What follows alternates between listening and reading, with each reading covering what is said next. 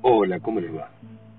Esto es Lecturas desde Santa María de los Buenos Aires, una ciudad muy lejana del continente olvidado de Sudamérica.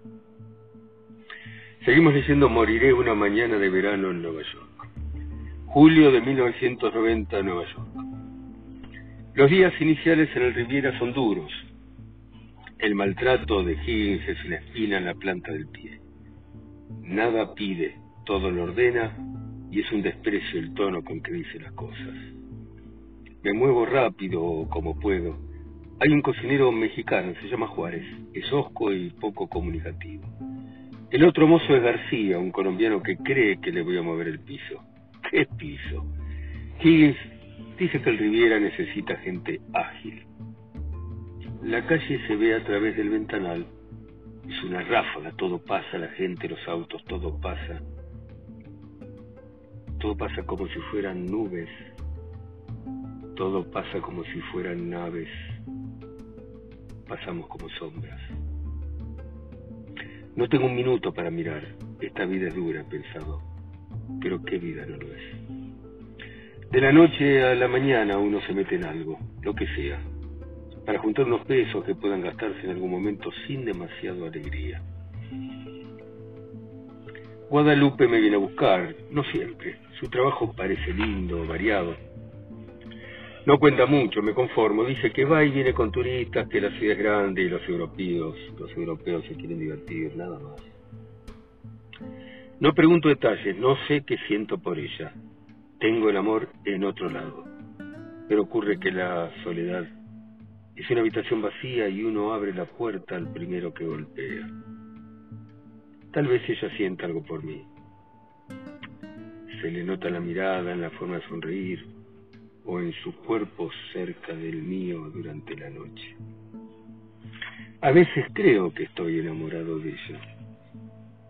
Pudiera ser una necesidad de creer en algo, pero estoy seguro de que mi amor está lejos. Es imposible trabajar en un ambiente hostil. Un jefe jodido, compañeros difíciles. Esto no es un equipo ni podría serlo. No puedo ahorrar un puto mango.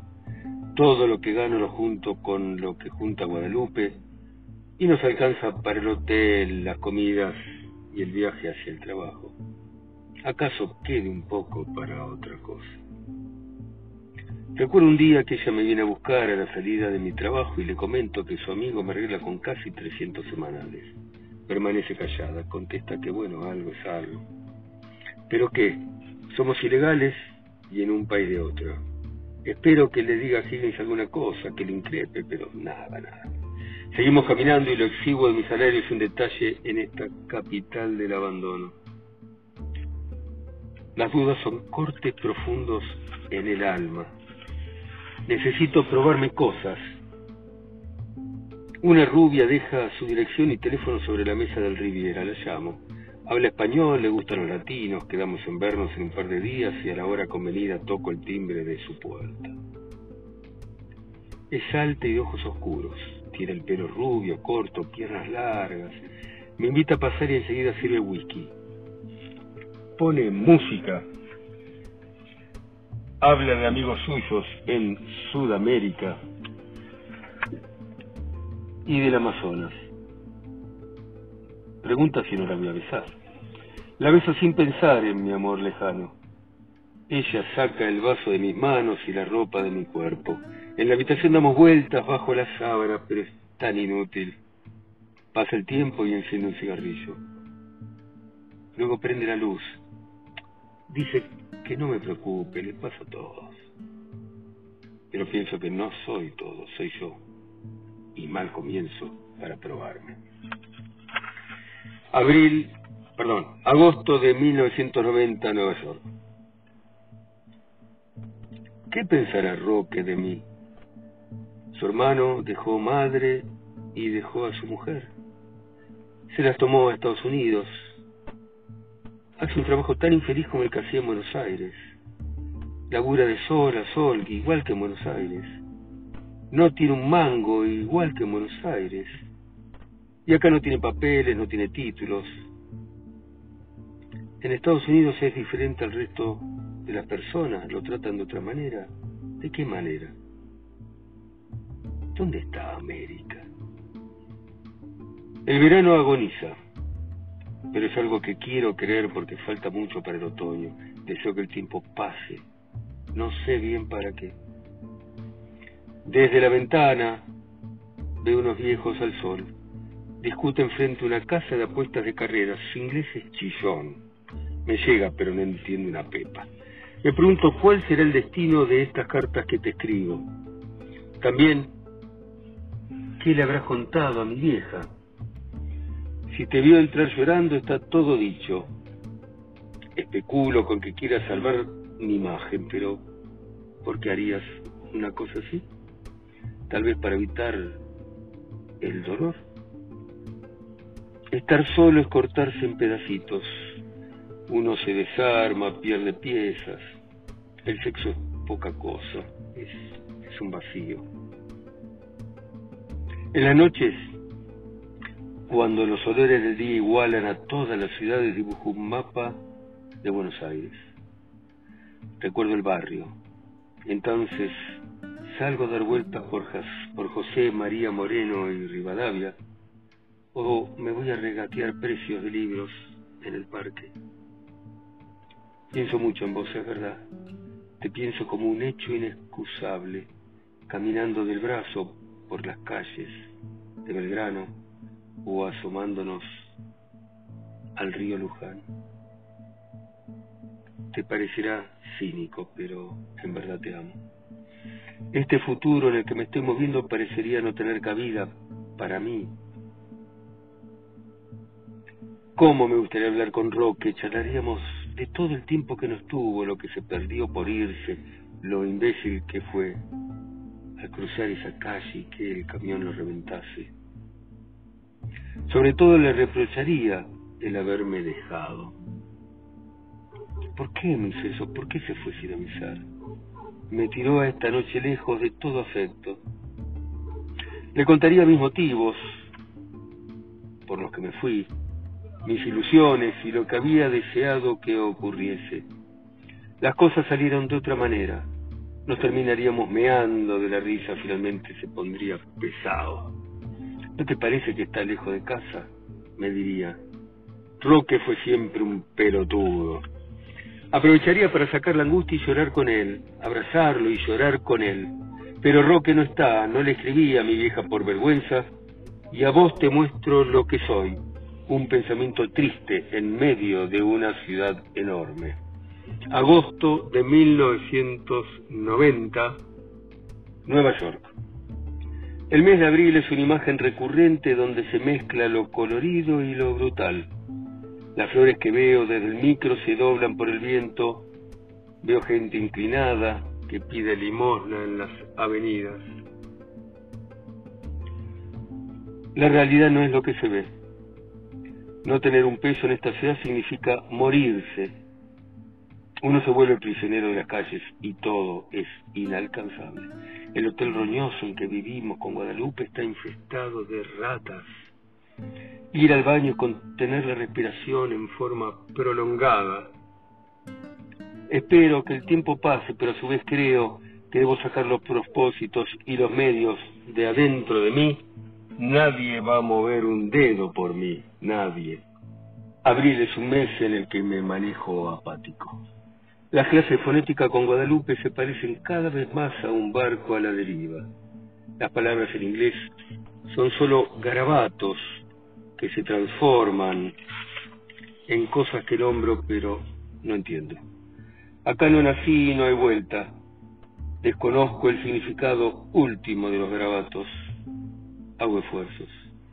Miro los ojos de Guadalupe para descubrir qué siento e investigar lo que ella guarda. Del trabajo, ni mención.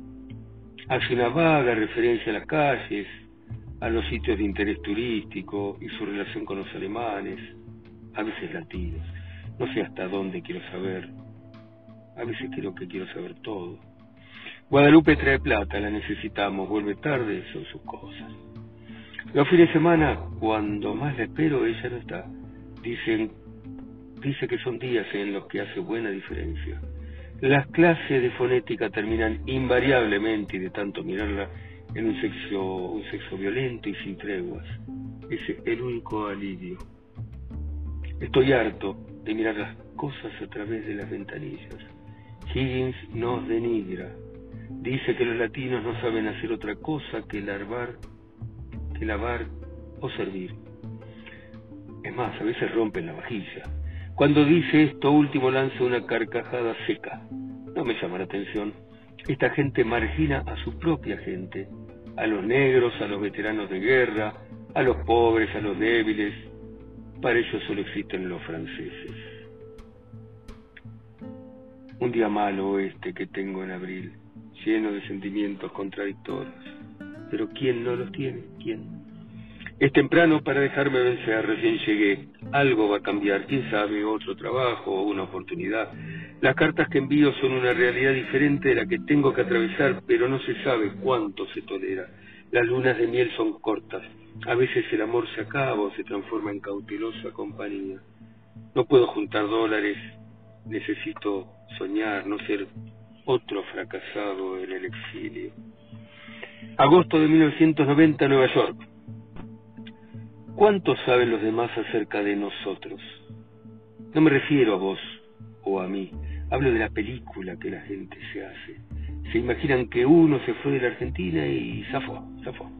Dejó atrás la acidez producida por las cifras de la factura, la pelea cotidiana e inútil con los cobradores que no son más que empleados que dan la cara, la batalla perdida de recorrer la ciudad en un transporte público repleto, el dólar que siempre sube, los teléfonos que nunca andan, lo ven a uno triunfante en el exterior, tranquilo, haciendo lo suyo, reconocido.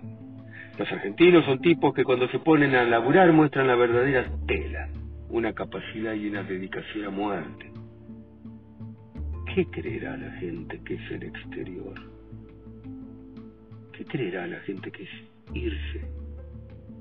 Con un empeño sudoroso en perfeccionar la mediocridad piensan que es como en las películas todo champán y risas, bellas mujeres, autos importados, jóvenes rubios de ojos celestes fumando en medio de la práctica de deportes. Si la felicidad fuera eso y la consiguiéramos, estaríamos cagados. En ninguna película uno ve a los actores sentados en un inodoro, ¿no? Qué cosa loca.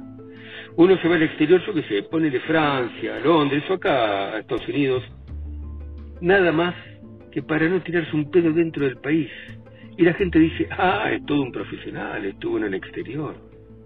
No es para cagarse de risa. La vida es tan graciosa como la rajadura del pantalón de un diplomático que se acaba de inclinar para agradecer una ovación en la Asamblea de las Naciones Unidas. Se me hace que la realidad es una lucha, una guerra personal. Lo importante es aprender a poco de andar tristón y con el dolor por compañero me doy cuenta de que la única cosa verdadera está dentro de uno. Allí se debe llevar la mirada, la misma del cielo que nos incluye. Todo esto te soñará, te sonará extraño.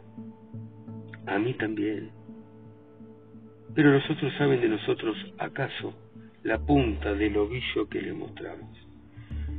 En estos días pienso mucho en los meses que he vivido en Estados Unidos. Trato de entender, aunque sea un poco, cómo han sucedido las cosas. Y, ¿sabes? Me siento latino y con un sueño sureño. Y es que, a pesar de todo, te quede algo de amor. Agosto de 1990, Nueva York. Veo mi trabajo un fin de semana de abril. Higgins exige rapidez para atender, velocidad para lavar. Las peleas con García son frecuentes, Juárez se equivoca los pedidos y los tropiezos son múltiples. El Riviera está lleno, la gente entra, sale, entra, sale. Higgins ha ofrecido por este tiempo extra más dólares, no son muchos, pero los necesito. Guadalupe iba a ir de excursión a las cataratas del Niágara, me llamó. En realidad habló con Higgins, quien bromeó con ella un rato por teléfono. Luego le oí decir a Higgins que yo estaba ocupado. Al cortar me avisó que Guadalupe estaría el fin de semana en Nueva York. Estoy acostumbrado a andar solo. En medio del trabajo pienso en el tío y en California. Después de todo, el muy hijo de puta nunca me dio mucha bola ni a mi vieja ni a mí. Hace una punta de años que se vino a los Estados Unidos. Salvo una que otra carta esporádica, supimos poco de él. Mejor que las cosas sean como son, ¿no? Cuando se espera demasiado de la gente, uno se desilusiona. ¿Quién dice que el tío me hubiera llevado el apunte?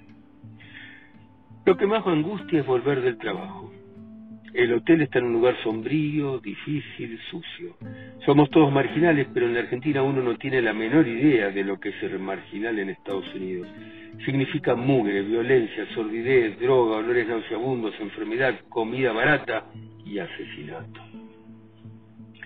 La estación de subte apenas se adivina bajo las palabras escritas por los profetas del aerosol. Las calles están vacías, los papeles ruedan, una música pegadiza escapa de una vidriera de neones opacos. Hay negros por un lado, latinos por otro. Autos desvencijados con asientos sin piel de tigre, peleas diarias entre pandillas. En Estados Unidos se muere o se mata por unos pocos dólares. El fin de semana en el Riviera me alivia del miedo a volver al hotel. El sábado de la noche concluye en una madrugada que llega rápido y mi cuerpo tendido en un viejo catre sin frazadas. Estoy en un cuartito que hay detrás de la cocina, con los gritos y el choque de los cubiertos. Las caras de los clientes pasan por mi cabeza, la mayoría son maricas. Una morocha de pelo corto, lacio, piernas largas y medias de nylon negra me ha pedido que me incline para decir que quiere tomar. Tirado en el catre recuerdo un vaso de vino tinto y el ofrecimiento de 100 dólares por hacer el amor con ella. Respondo que sí, que al día siguiente, pero salgo tarde. Dice que no importa, que vive cerca. El domingo llega cargado de sueño. Al mediodía Guadalupe no ha dado ninguna señal, a esa hora duerme. La tarde crece con un sentimiento miserable. Me ofrecieron más dinero del que Higgins paga por mi trabajo. Pienso en la poca cantidad que mando en Argentina, en la posibilidad de conseguir un lugar mejor donde vivir, poder escribirle a mi vieja diciéndole que algo he conseguido. El día se vuelve a unir y venir con bandejas cargadas y pocas propinas. A la salida la morocha me está esperando en la puerta, me tiende la mano. Recorremos el village, en alguna calle nos detenemos frente a la puerta de una casa fea y vieja. Escucho música y voces, un pasillo largo con unos negritos me observan. La morocha indica su departamento. Un ambiente con biombo, me desvisto, ella me manosea y pide un beso. Después deja una luz vaga y se agacha hasta mi pubis. Con su mano toma la mía y la lleva hacia su sexo. Es un hombre. Entonces dejo que haga lo suyo y pienso para mis adentros, soy una mierda, soy una mierda. La noche posterior me lleva a ver a Guadalupe. Mientras comemos una poca cosa se me revuelve el estómago y vomito en forma convulsiva. ¿Ves? Le digo, ¿ves? Esta es mi manera de hacer la América. Chao, nos vemos la próxima.